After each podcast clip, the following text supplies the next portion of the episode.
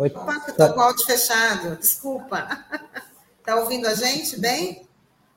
Está conseguindo nos ouvir? Como é que está o áudio?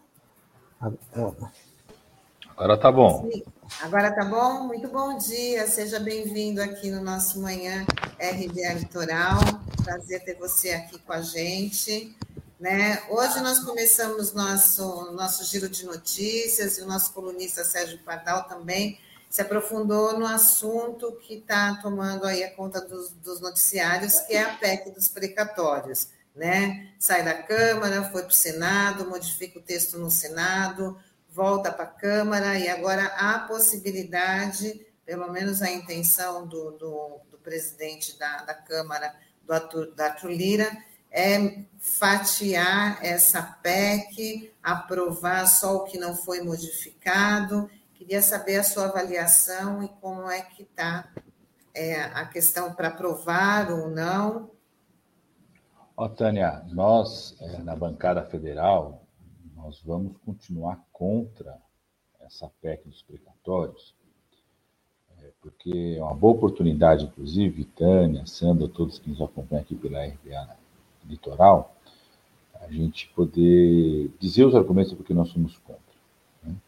Primeiro que a gente da bancada do PT é favorável a prorrogar, inclusive, o que a gente defendia, o auxílio emergencial, os 400 reais.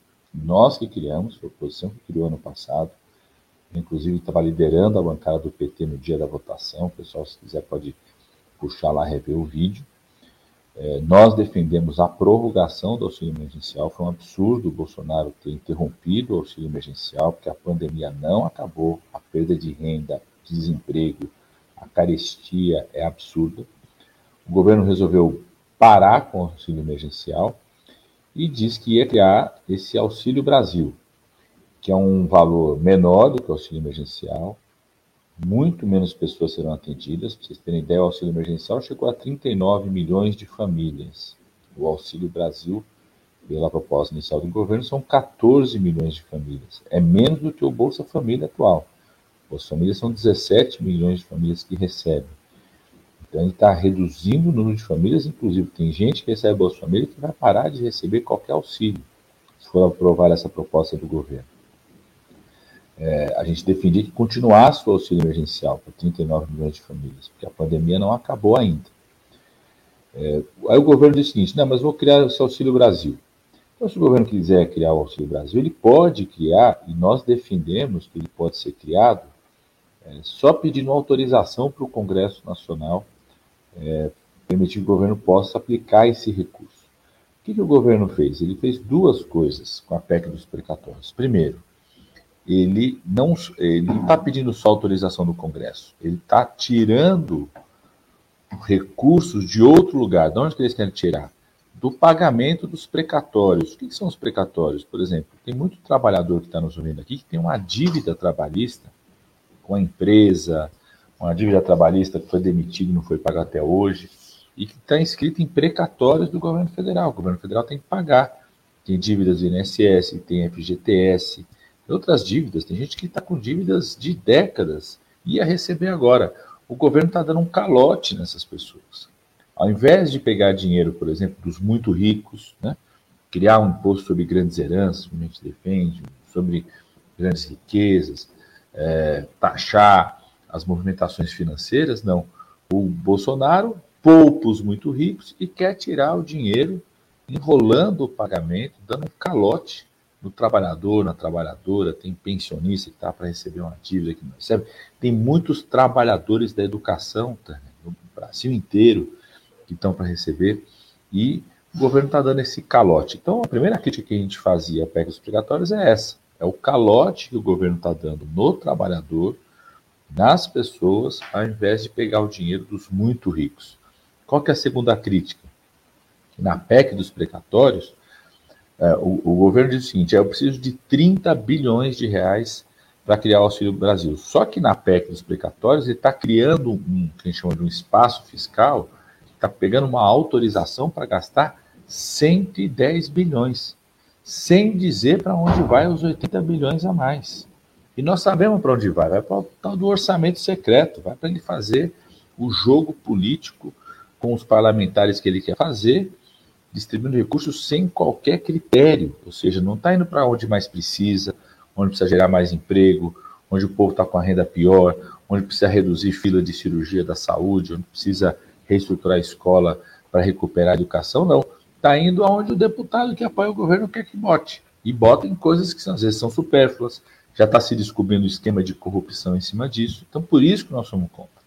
No Senado agora, Tânia, teve uma, uma emenda que foi discutida lá, que reduziu um pouco essa margem de manobra do governo. Então, eles não vão ter essa margem de 80 bi, mas continua pegando o dinheiro para pagar o auxílio emergencial do bolso do trabalhador. Por isso, nós vamos ser contra na Câmara e defendemos a prorrogação do auxílio emergencial 39 milhões de famílias têm que continuar recebendo o auxílio emergencial e defendemos que se o governo quiser criar o Auxílio Brasil, ele pode criar, mas não tirar o dinheiro do trabalhador, tem que tirar dos muito ricos, dos multimilionários, do sistema financeiro, é dali que tem que vir o um recurso para poder manter a transferência de renda para as pessoas no nosso país. E o auxílio permanente, né, deputado, também, isso foi né? Foi pedido, no, né? É, é no, sen, no, Senado, no, no, Senado, além de, de diminuir essa manobra que o governo tinha, transforma isso no auxílio permanente, porque a proposta inicial do governo era o auxílio só até o final do ano que vem, final da eleição, né? Mas como tem confiança que nós vamos tirar esse Bolsonaro, é, do, o povo vai na hora da eleição colocar um outro governo, o papel do outro governo vai ser recriar um auxílio como era o Bolsa Família, é, mais potente para mais famílias, com mais recursos, é, para que a gente possa é, aliviar o sofrimento da maioria do povo brasileiro que voltou a passar fome. Nós estamos agora com quase 20 milhões de pessoas passando fome no país. Tem isso. Outro dia eu convoquei uma audiência pública na Câmara só para isso, porque a gente tem criança desmaiando dentro da escola. Nós temos é, pronto-socorro e enfermaria sendo lotada de criança em desnutrição e adulto indo para o pronto-socorro porque está com fome, desmaiando porque está com fome. Essa é a realidade do povo brasileiro hoje. Padilha, bom dia, uma satisfação estar recebendo você aqui novamente. É, eu queria que você falasse um pouco sobre o teto de gastos, né, que foi criado, já está em vigor há quatro anos, né, e ele criou uma espécie de asfixia financeira no Sistema Único de Saúde no SUS, né? E há dados mostrando que o SUS já perdeu, nesse curto, curto período, mais de 22 bilhões de reais por conta do teto. Na, eu queria saber, na tua avaliação, até quando que o SUS resiste a esse ataque e, que, e como que a gente consegue reverter isso, na tua avaliação? Ó, oh, é gravíssimo isso, porque para o pessoal é, compreendem ainda mais o que, que é esse congelamento, né? Eu nem chamo de teto, viu, Sandro? Porque o teto é uma coisa alta, né? Eles pegaram ali o piso ali embaixo, congelaram. É, é um escândalo, porque você congelar por 20 anos investimento na área da saúde significa o quê? Significa que as pessoas que nascem e que vão precisar de atendimento na saúde nos próximos 20 anos não estão sendo previstas pelo governo. As pessoas que envelhecem, cada ano que a gente envelhece, eu completei 50 anos agora, já sinto as dores dos 50 anos. A cada vez que você envelhece, você tem novos problemas de saúde, cada vez mais envelhecimento leva a doença cardíaca, doença é, diabetes, doenças crônicas, problema de saúde mental, câncer. Né? Então você tem um investimento na saúde que é, demanda cada vez mais esse investimento. Além disso, a área da saúde é uma área que tem uma inflação própria, até dita inflação médica. Por quê? Todo ano entram novas tecnologias, novos medicamentos, novos exames, é, muita coisa é importada no Brasil. Eu até fui é, coordenador de uma comissão na Câmara dos Deputados para é, discutir como que a gente aumenta a produção nacional de vacina, de medicamento, de equipamento, como a gente fazia quando eu fui ministro da Saúde, né, produção de vacina para o Brasil, trazer produção de equipamento, trazer produção de radioterapia. Eu tive esse fim de semana lá no Vale do Ribeira, é, lá em Pariquera, era um, um, hospital que a gente é, garantiu, na época do ministro da Saúde, o equipamento para tratamento do câncer lá, é, dentro de um plano de expansão, onde uma das regras do plano de expansão era a empresa que ganhasse a licitação tinha que construir uma fábrica aqui no Brasil, e construiu. Né? Então, a gente é poder produzir cada vez mais aqui no Brasil, ficar menos dependente, fica menos dependente da variação do dólar. Né? Então, tanto essa inflação médica, que tem um impacto muito grande do dólar, quanto o envelhecimento, quanto o nascimento de novas pessoas, incorporação de tecnologias, pressiona o sistema de saúde que já tinha pouco dinheiro. A gente já tinha pouco dinheiro para um monte de pessoas que a gente tem que atender no SUS, né? Para o tamanho da população que a gente atende no SUS. Então está inviabilizando, viu, Sandro? Já em 2019, antes da pandemia, antes mesmo da pandemia, 2019, a gente já tinha tido queda de vacinação, tinha tido queda de atendimento médico no país, aumento de mortalidade de algumas doenças. Né? Veio a pandemia, isso ficou mais grave ainda, a maior tragédia humana, e nós temos um grande desafio para os próximos anos, na minha opinião, vão ser os próximos quatro, cinco anos, um desafio que é dar conta dos problemas de saúde que ficaram represados na pandemia. Você pega aí na, no nosso litoral, as filas de cirurgias aumentaram, porque as cirurgias foram canceladas, as filas de exame de diagnóstico para o câncer aumentaram, pessoas que tinham diabetes tiveram interrupção nas consultas, se agravaram em relação a diabetes, pessoas que tinham hipertensão. Você vai ter um, uma pressão maior sobre o sistema de saúde. Então, isso precisa ser revertido.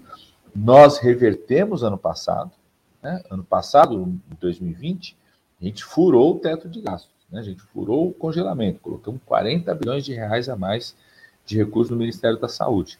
Esse ano, o governo voltou a cumprir o tal do congelamento de 20 anos, que, como você disse, tirou ao todo 22 bilhões de reais. Para o orçamento do ano que vem, o governo está tentando tirar mais ainda. Para vocês terem ideia, a proposta do orçamento do governo retira recursos da vacinação, 86% dos recursos para comprar vacina. Nós estamos brigando agora nessa reta final do Congresso, importante as pessoas acompanharem até a aprovação do orçamento no final do ano, para recompor esse recurso, para recuperar os recursos da saúde, do sistema único da assistência social, da educação, exatamente para a gente dar conta desses problemas de saúde represados por conta da pandemia. Deputado, ainda na, na saúde, né, a gente está aí com uma nova variante, a Omicron, né, que já tem alguns casos, tanto em São Paulo, Brasília, se não me engano, acho que também no, no, no Rio de Janeiro. E o governo, ele também está entrando em embate aí com a Anvisa na questão da implementação de, de medidas sanitárias, principalmente nos portos e aeroportos. Queria a sua avaliação sobre essa nova variante, se o povo realmente tem que temer da gente ter aí mais uma onda de mais um confinamento, medidas bem mais restritivas por conta dessa variante, que o senhor já sabe dela, já que o senhor é médico, né? É, que já se sabe dela, agora também estão cancelando as festas de fim de ano, é, é, recuaram na flexibilização do uso de máscaras em São Paulo, que ia ser, né, ia ser anunciado para flexibilizar o uso das máscaras a partir do dia 11, né, o governo do estado também já recuou nessa medida, mas o que, que se já sabe em relação a essa variante? Qual que é a sua avaliação em relação à Anvisa e o Ministério da Saúde? Ó, Tânia, todo cuidado é pouco. Eu, quando vou descer a serra para ir para o litoral, se é dia que está com neblina, você reduz a velocidade, fica mais atento, ajusta o farol, vai atento o tempo todo. Se a gente vai subir a serra com neblina, a mesma coisa. A gente precisa entender que a pandemia está naquele estágio, da gente estar tá numa estrada com neblina. Né? A qualquer momento vai surgir uma variante que seja resistente às nossas vacinas, por exemplo.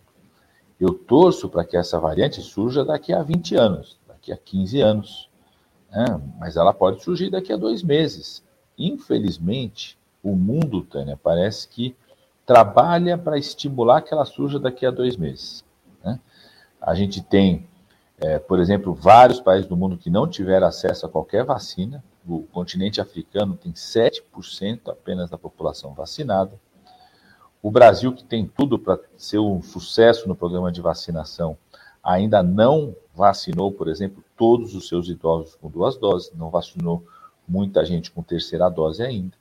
Nós não começamos a vacinar é, crianças, é, adolescentes, estamos vacinando só com comorbidades. E o Ministério da Saúde fica negando vacina. Hoje acabamos de ter mais uma notícia de que o Butantan encaminhou várias vacinas para o Ministério da Saúde e o Ministério da Saúde ignorou o ofício, disse que não quer mais vacinas, quando a gente não vacinou todo mundo com terceira dose, que deveria já ter recebido. Não vacinamos todos os adolescentes, né, não, e sequer começamos a vacinar é, crianças no nosso país. Né? Então a gente precisa avançar a vacinação. Essa é a primeira questão. Nós temos algumas informações já da variante, dessa variante que surgiu na África do Sul. Tem duas coisas que preocupam nessa variante. A primeira que mostrou que ela tem muitas mutações no vírus, o que comprova aquilo que a gente sempre disse, que o vírus tem capacidade de gerar muitas mutações. Ou seja, se fez muitas mutações que foram identificadas lá na África do Sul, pode estar fazendo muitas mutações em outros lugares também, sobretudo na população não vacinada. Você tem lugares aí de gente que faz campanha contra a vacina, que não está vacinando, pode ter um vírus como esse que fica ali infectado e desenvolve mutações, contribui para a formação de mutações. A segunda informação que nós temos é que na comunidade onde foi identificada, lá na África do Sul, ela rapidamente virou a chamada variante dominante, ou seja, ela tomou conta do pedaço muito rapidamente, mais rápido até do que, por exemplo, a Delta, que foi aquela que surgiu na Índia, mais rápido até do que a, a variante que surgiu aqui de Manaus, também ficaram dominantes, mas demoraram um pouco mais de tempo. Ela ficou muito rápido, ou seja, o que pode mostrar que ela transmite muito rápido. Pelo menos aconteceu isso na realidade lá na comunidade na África do Sul. Significa que isso vai acontecer em todos os países do mundo do mesmo jeito? Não sabemos ainda. As informações ainda precisam de alguns dias para a gente ter essas informações. Mas outra coisa que a gente sabe também é que ela já está espalhada no mundo. Já está aqui no Brasil, já está no continente americano, já está. É, agora se identificou é, em outros países do Sudeste Asiático, já está na Europa, ou seja, lá é, foi rápida para se disseminar. Não à toa todas as, as preocupações que tem. Duas coisas nós já sabemos sobre essa variante e sobre todas as outras. O risco maior está em quem não está vacinado. A Europa está passando uma situação, por exemplo, agora no inverno dela, Europa e os Estados Unidos, de aumento de internações, de mortes, sobretudo em públicos não vacinados. Que acontece? Quem se vacina acaba se sentindo mais é, corajoso até para se expor, para sair. Então as atividades são retomadas, é, né, volta a retomar o transporte coletivo lotado, volta a retomar atividade de aglomeração, trabalho nos escritórios, né? Então, quem está vacinado acaba se sentindo de forma incorreta, mas se sente mais é, é, livre para não usar máscara, livre para é, ter mais contato, ir num bar, num restaurante. Isso aumenta a exposição de quem não se vacinou. Né? Quem não se vacinou é, corre maior risco de se infectar, de ter um caso grave, de ir para o hospital. E também, quem não se vacinou, ao se infectar, também corre maior risco de transmitir para outras pessoas, porque transmite mais. Então, isso cria um ciclo de crescimento da doença, que é o que a gente está vendo, por exemplo, na Europa, nesse momento, no inverno deles. Por isso a gente tem que estar atento, porque isso pode chegar no Brasil com muita intensidade. Sobretudo se a gente fosse fazer Réveillon, ia receber muita gente da Europa, dos Estados Unidos, Carnaval. Eu diria que tudo isso está sob suspeição. A gente precisa de mais informações sobre o Carnaval, mas eu acho que eu quero repetir: é como se a gente tivesse uma estrada com neblina. O, você, o, todo cuidado é pouco. Você reduz a velocidade, aumenta aí, ajusta a luz do farol, vai andando mais devagar, e acredito que é isso que o Brasil tem que fazer nesse momento para a gente não correr o risco de ter é, colapso do sistema único de saúde novo, né? superlotação dos serviços, que isso prejudica não só quem está infectado pela Covid-19, mas prejudica os outros problemas de saúde que a gente está falando. Isso atrasa a retomada de tratamento do câncer, atrasa a retomada de consultas do diabetes, atrasa a retomada de cirurgias que as pessoas estão esperando há muito tempo. Né? Então, controlar isso é importante, não só por conta da Covid, mas por conta dos outros problemas de saúde que nós temos. Padilha, é, eu tenho uma última questão para você. É, sobre um assunto que você tem acompanhado, mas ainda não ganhou uh, aqui a visibilidade na mídia como um todo, que é a tramitação de uma PEC, a PEC 517-2010, que quebra o monopólio estatal na produção de medicamentos contra o câncer. É, primeiro, eu queria saber como é que está a tramitação disso no Congresso e também é, se uma aprovação dessa PEC, né, até que ponto ela pode prejudicar o tratamento de câncer dos pacientes do SUS? Vai prejudicar muito, Sandro. Deixa eu explicar para todo mundo né, o que está acontecendo. É, nós estamos batalhando lá para tentar impedir a aprovação dessa mudança na Constituição. A Constituição diz o seguinte: é, radioisótopos, que são, são produtos é, de energia nuclear, é, são de é, absoluta ah, é, monopólio do Estado, ou seja, o Estado que tem que organizar, produzir é, e, e, e comandar esse processo de produção. E aí, num segundo passo, a iniciativa privada pode participar da produção de radioisótopos, radiofármacos de meia-vida mais curta, que é aquilo que dura 15 minutos, 30 minutos do efeito radio, é, nuclear dele, né? radioativo dele, então o risco é menor. Então, são questões de segurança é, fundamentais. É, o governo Bolsonaro quer entregar tudo isso para a iniciativa privada, que vai é, colocar duas situações gravíssimas para a gente. Primeiro, o risco de segurança. Né? Você começa a autorizar que a iniciativa privada possa fazer, manusear, fazer a gestão, comercialização, produção é, desses produtos e muitas vezes visando só o lucro, a iniciativa privada não tem todas as precauções, as preocupações é, que são necessárias para segurança em relação a isso. Né? E segundo, se você entrega tudo isso para iniciativa privada, é, o preço desse produto começa a ser definido pelo mercado, pelo lucro, né? o interesse dele de ganhar cada vez mais. Hoje, para vocês terem ideia, é, todo o SUS e a saúde suplementar, os planos de saúde, os hospitais privados, é, é garantido para eles através de uma produção de uma instituição pública chamada IPEM, que é uma autarquia estadual de São Paulo que faz a parceria com o Ministério da Ciência e Tecnologia. O IPEM existe há mais de 60 anos, nunca faltou com essa produção. Alguns produtos é autorizado que a iniciativa privada possa produzir também.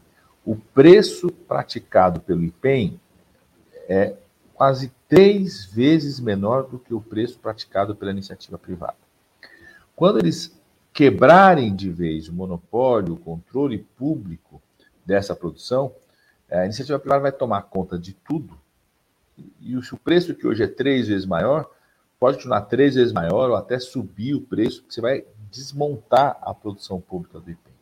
Então, isso vai fazer com que tratamento de radioterapia, é, exame diagnóstico de medicina nuclear seja mais caro, dificultando a expansão disso no SUS e também vai dificultar a expansão nos planos privados de saúde. Temos gente não falando sobre isso, mas também vai afetar os planos privados de saúde. Nós estamos na luta para impedir essa aprovação, Sandro. É, o governo está passando o trator lá, nós estamos resistindo, faz mais de um mês que a gente não deixa votar, obstruindo a votação, apresentamos um voto separado. Essa semana vai ter mais um round dessa luta também, está na comissão ainda. Depois, mesmo se eles aprovarem na comissão, nós vamos ter uma batalha para não deixar isso chegar no plenário. Deputado, eu queria agradecer aí sua disposição de estar atendendo a gente, estar falando aqui com o pessoal da, do Manhã RBA Litoral. É sempre uma grande satisfação ouvi-lo, né, trazer as novidades aí da Câmara dos Deputados e dizer que até uma próxima oportunidade, né? Já, pode, já podemos dizer que o senhor já é da casa, né? Poxa, muito obrigado, viu, Tânia? Pode contar sempre comigo, Tânia, Sandro. Queria mandar um grande abraço para todo mundo da RBA Litoral. Estamos é, juntos aqui, viu? Pode contar comigo sempre para a gente poder entrar aqui para esclarecer, tirar dúvidas, receber críticas é, do nosso pessoal aqui. Um abraço para todo mundo. Tá bom, muito obrigada. Uma ótima semana tá com muita força lá em Brasília, né? Que vai precisar, né? Vamos para a luta, vamos para a luta. Tchau, tchau. Tchau, deputado. Até a próxima.